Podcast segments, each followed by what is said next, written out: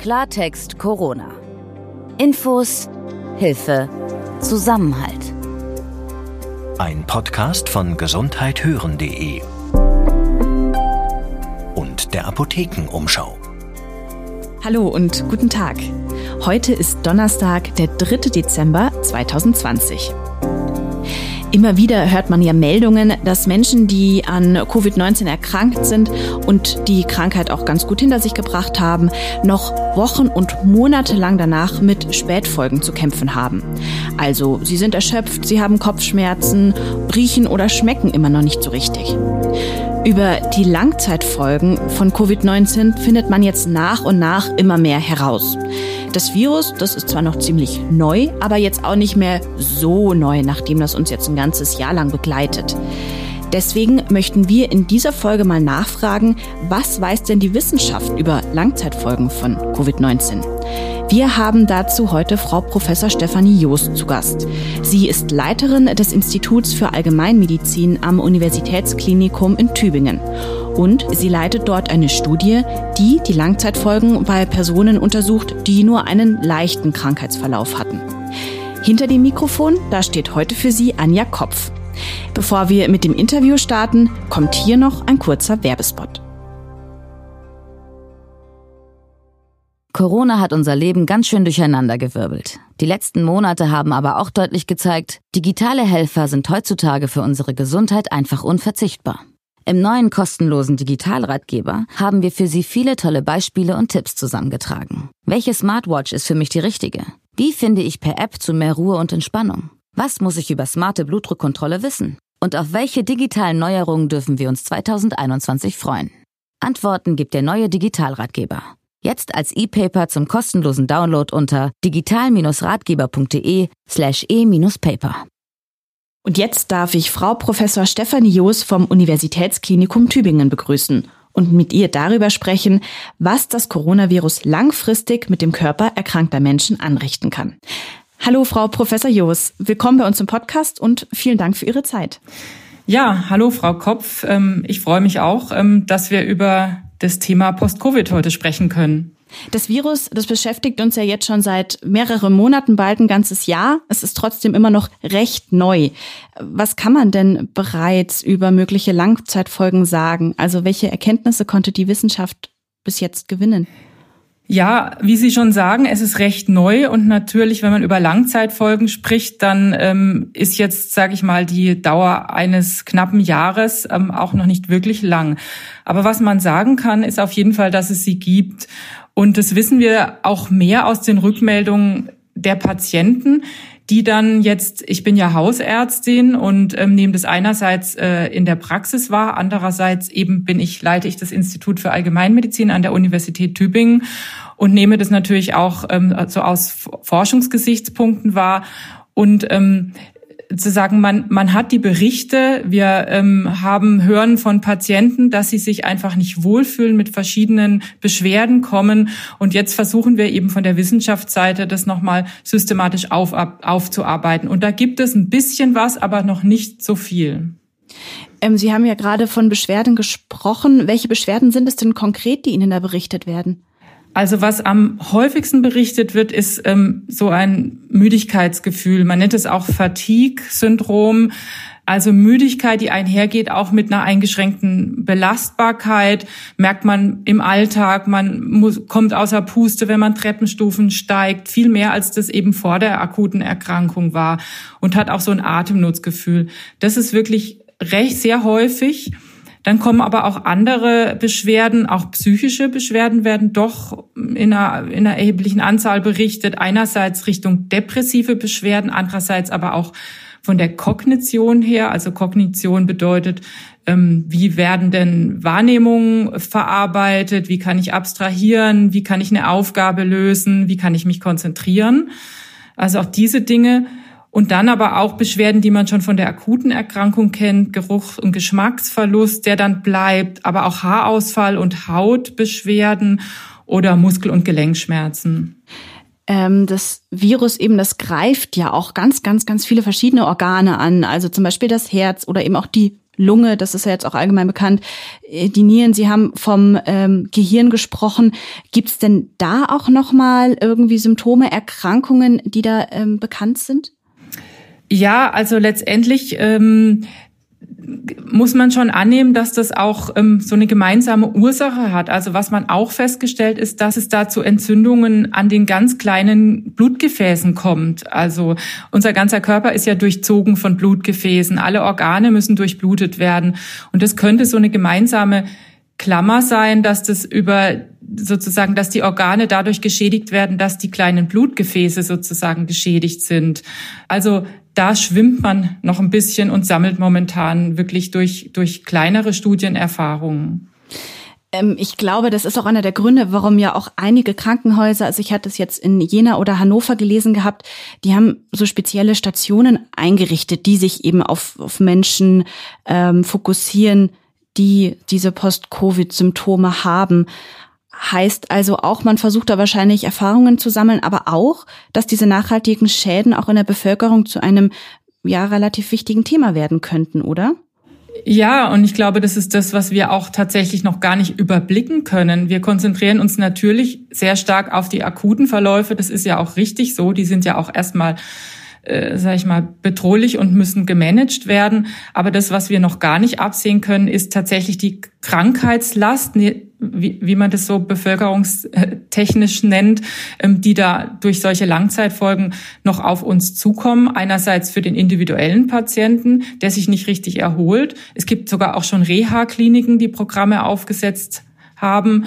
Andererseits aber eben in der Gesamtbevölkerung und dann auch wiederum für die Versorger, einerseits die Hausärzte, die jetzt an der sozusagen die erste Linie der Versorgung sind und dann ähm, einfach diese Patienten auch sehen. Und ähm, natürlich wissen wir ja auch noch nicht, wie wir therapeutisch vorgehen können. Aber andererseits eben, wie Sie schon sagten, an den großen Kliniken, an den Unikliniken, wo sich jetzt spezialisierte Ambulanzen gegründet haben, wo man dann einfach auch noch mal wissenschaftlich an das Thema besser rangehen kann, weil man dann natürlich die Patienten hat erstmal gebündelt hat und natürlich auch die, die wirklich unter schweren Langzeitverläufen leiden. Ist es denn äh, die, die Schwere von so einem Langzeitschaden, hängt es denn davon ab, ob ich davor eine schwere oder leichten Erkrankungsverlauf hatte? Hängt es vielleicht auch davon ab, ob ich eher älter bin oder eher jünger bin? Oder ähm, ist das eigentlich ja durch alle Schichten und durch alle Krankheitsverläufe gleich zu sehen? Ja, also man könnte ja so relativ einfach denken, dass die, die einen schweren akuten Verlauf haben, auch eher einen schweren Langzeitverlauf haben. Mhm. Ähm, von den Studien, die es jetzt gibt, aber wie gesagt, die sind ähm, noch recht klein in der Anzahl, stellt sich das nur teilweise so dar. Also klar, die, die einen sehr schweren Verlauf hatten und auch beatmet werden mussten, die brauchen auch länger, um sich zu erholen. Da kann man aber nicht ganz auseinander dividieren, ob das jetzt vielleicht einfach auch die Beatmungsfolgen sind. Ähm, aber was sich zeigt, dieses Fatigue-Symptom, also diese Müdigkeit, das tritt bei den leichteren Fällen in diesen kleinen Studien in der gleichen Häufigkeit wie bei den schweren akuten Fällen auf. Wir sprechen ja hier jetzt von Langzeit. Kann man das denn schon sagen? Was ist denn lang? Also sind das Wochen, Monate, Jahre oder tatsächlich irgendwas, was vielleicht irgendwann auch chronisch werden könnte? Genau, also so in der, in der Literatur wird es ja als als Long-Covid oder Post-Covid bezeichnet und es gibt tatsächlich noch, noch keine einheitliche Definition. Das ist auch so ein bisschen so ein Abbild, dass man einfach noch nicht genug weiß. Wir haben aber in der Medizin so eine Unterteilung in, bei vielen Erkrankungen, die auch chronisch werden können, dass wir sagen, ähm, so zwischen vier und zwölf Wochen ist es subakut und ab zwölf Wochen ist es dann chronisch. Und insofern so sind auch die, die sich da schon dazu geäußert haben in wissenschaftlichen Journals, die reden ab zwölf Wochen von einem Langzeitverlauf. Ist es denn auch möglich, dass ähm, bestimmte Symptome, wie zum Beispiel diese Müdigkeit, die Mattigkeit, die Sie als Fatigue auch bezeichnet haben, dass die nach einer längeren Zeit auch einfach wieder verschwinden? Konnte man das bisher beobachten? Ähm, da weiß man noch gar nichts drüber. Also tatsächlich, wie lange dann diese Langzeitfolgen bra brauchen und wann und ob sie verschwinden, dazu ist die ganze Dauer der Corona-Pandemie einfach noch zu kurz.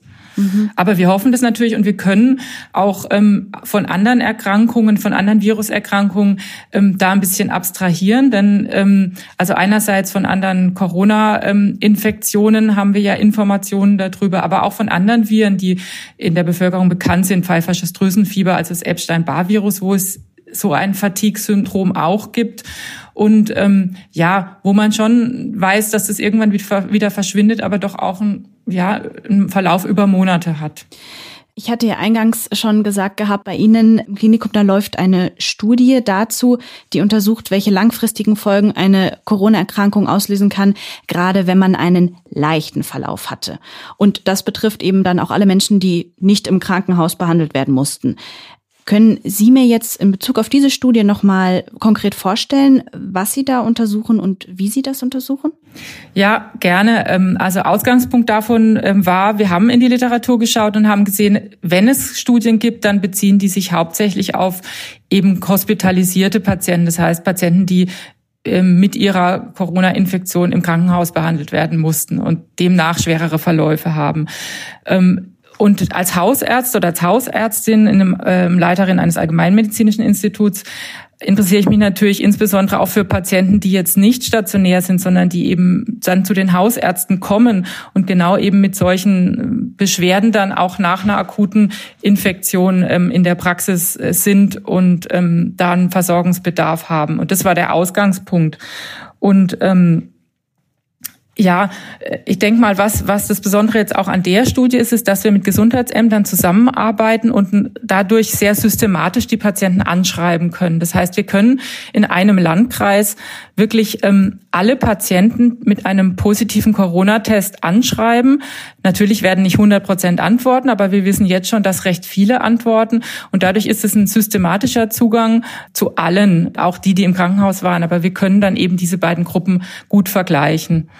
Und dann fragen Sie die Leute ab, was sie dann im Nachgang zu dieser durchgestandenen Erkrankungen für, für Symptome aufweisen. Also ob sie matter sind, ob sie riechen können wieder und ähnliches. Also wir haben eine ganze Liste an Symptomen und äh, wir fragen ab, welche Symptome sie in der akuten Erkrankung hatten, so gut man sich halt erinnern kann. Ähm, das kann ja auch schon sechs Monate her sein. Aber ähm, eben welche, unter welchen Symptomen sie auch heute noch leiden und fragen auch die Zeitspannen ab. Man muss immer sagen, das ist quasi äh, retrospektiv, das heißt zurückschauende Studie und ähm, der eine kann sich besser und der andere schlechter erinnern. Ähm, aber so geht man in der Wissenschaft vor. Wir, wir sozusagen sammeln jetzt erstmal Informationen, um daraus wieder Hypothesen oder Vermutungen zu generieren, die wir dann in einer prospektiven, also vorausschauenden Studie besser untersuchen können. Zum Beispiel, dass wir uns dann einem ganz bestimmten Symptom dann wirklich widmen oder wir fragen auch ab, welche Medikamente die Patienten nehmen. Und wenn wir jetzt da einen Zusammenhang finden, dann können wir natürlich vorausschauend das noch besser ähm, untersuchen. So äh, sozusagen ist das normale Vorgehen. Mhm. Die Schwierigkeit ist ja gerade auch, weil das Virus so neu ist, dass viele Studien zu diesem Thema ja auch sehr klein angelegt sind.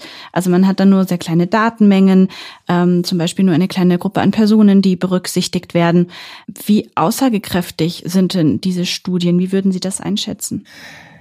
Ja, wirklich nicht sehr aussagekräftig, weil ähm, die Studien, die uns jetzt vorliegen zu dem Thema, die gehen nicht über, die meisten sind so zwischen 100 und schließen 100 bis 150 Patienten ein, die in einem Krankenhaus hospitalisiert waren.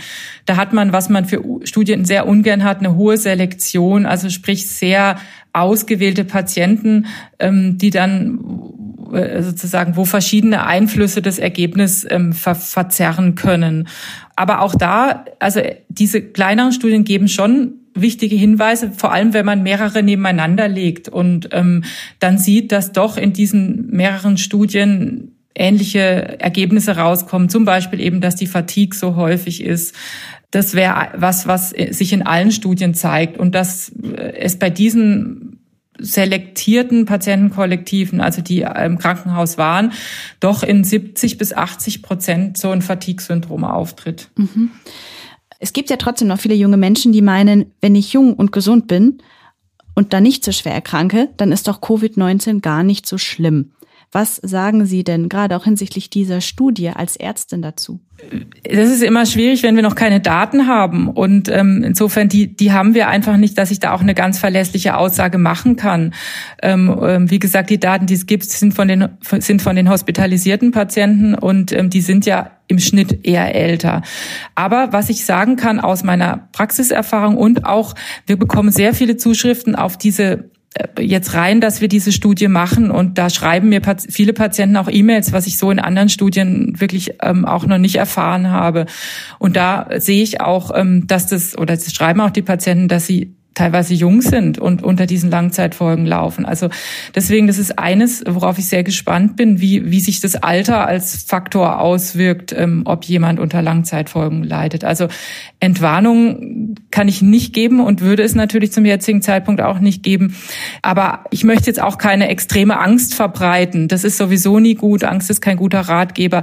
Aber auf keinen Fall sind diese Langzeitfolgen was, was jetzt nur die ältere Gruppe angeht.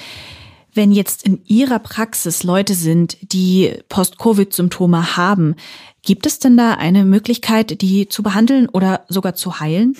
Also zu heilen, diese Möglichkeit, da wissen wir noch zu wenig drüber. Es ist auch bei anderen Erkrankungen. Wir haben auch dieses Fatigue-Syndrom bei zum Beispiel bei onkologischen Erkrankungen nach Chemotherapien, aber auch ähm, bei anderen Viruserkrankungen ist insgesamt ein kein einfaches ähm, Symptom, sage ich jetzt mal, was, was einfach behandelt werden kann. Also insgesamt ist erstmal das Wichtigste, dass man die Patienten informiert, dass sie damit auch, ähm, dass sie das einordnen können. Und es hilft manchmal schon sehr viel, dass sie einfach ähm, das Wissen haben, dass das ähm, noch mit der Corona-Erkrankung zusammenhängen kann und dass es auch gute Hoffnung besteht, dass sich das zurückbildet. Also das ist erstmal ganz wichtig. Und ich sag mal, spezifisch können wir da wenig machen.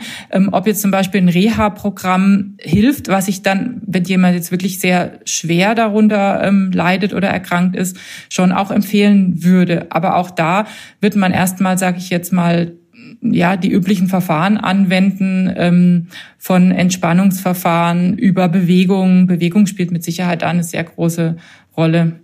Das heißt jetzt also nochmal in einem Satz zusammengefasst, es gibt Langzeitfolgen nach einer Covid-19-Erkrankung, die ganz oft mit einem ähm, mit einer Müdigkeit, einer Mattigkeit zusammenhängen, aber auch mit einem mit Schädigungen mehrerer Organe und dass man aber momentan einfach noch immer viel zu wenig weiß und viel, viel mehr forschen muss, um zu wissen, wie man den Menschen mit diesen ähm, Schäden helfen kann. Ja, so kann man das kurz äh, zusammenfassen. Ich bin aber positiv gestimmt. Wir haben das auch bei anderen Viruserkrankungen, sehen wir, dass wenn wir zum Beispiel während der akuten Erkrankung die richtigen Weichen stellen, zum Beispiel bei der Gürtelrose, also beim Zoster, wenn man da eine gute Schmerztherapie während der akuten Erkrankung macht, dann hat man auch seltener Langzeitfolgen. Und so hoffe ich, dass wir das auch ähm, für die Covid-Erkrankung ähm, rausfinden können. Frau Professor Joos, ich danke Ihnen ganz vielmals für diese spannenden Antworten und wünsche Ihnen alles Gute. Bleiben Sie gesund. Ja, das Gleiche wünsche ich Ihnen auch.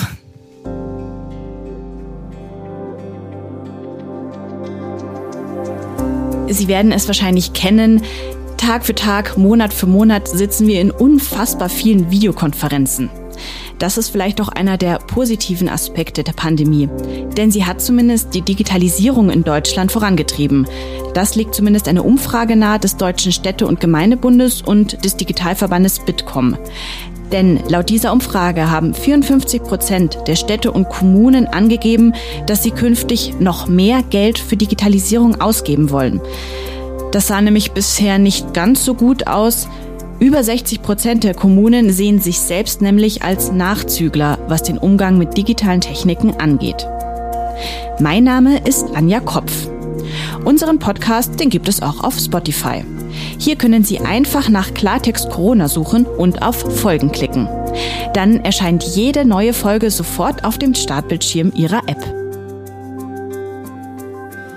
Klartext Corona. Ein Podcast von gesundheithören.de und der Apothekenumschau.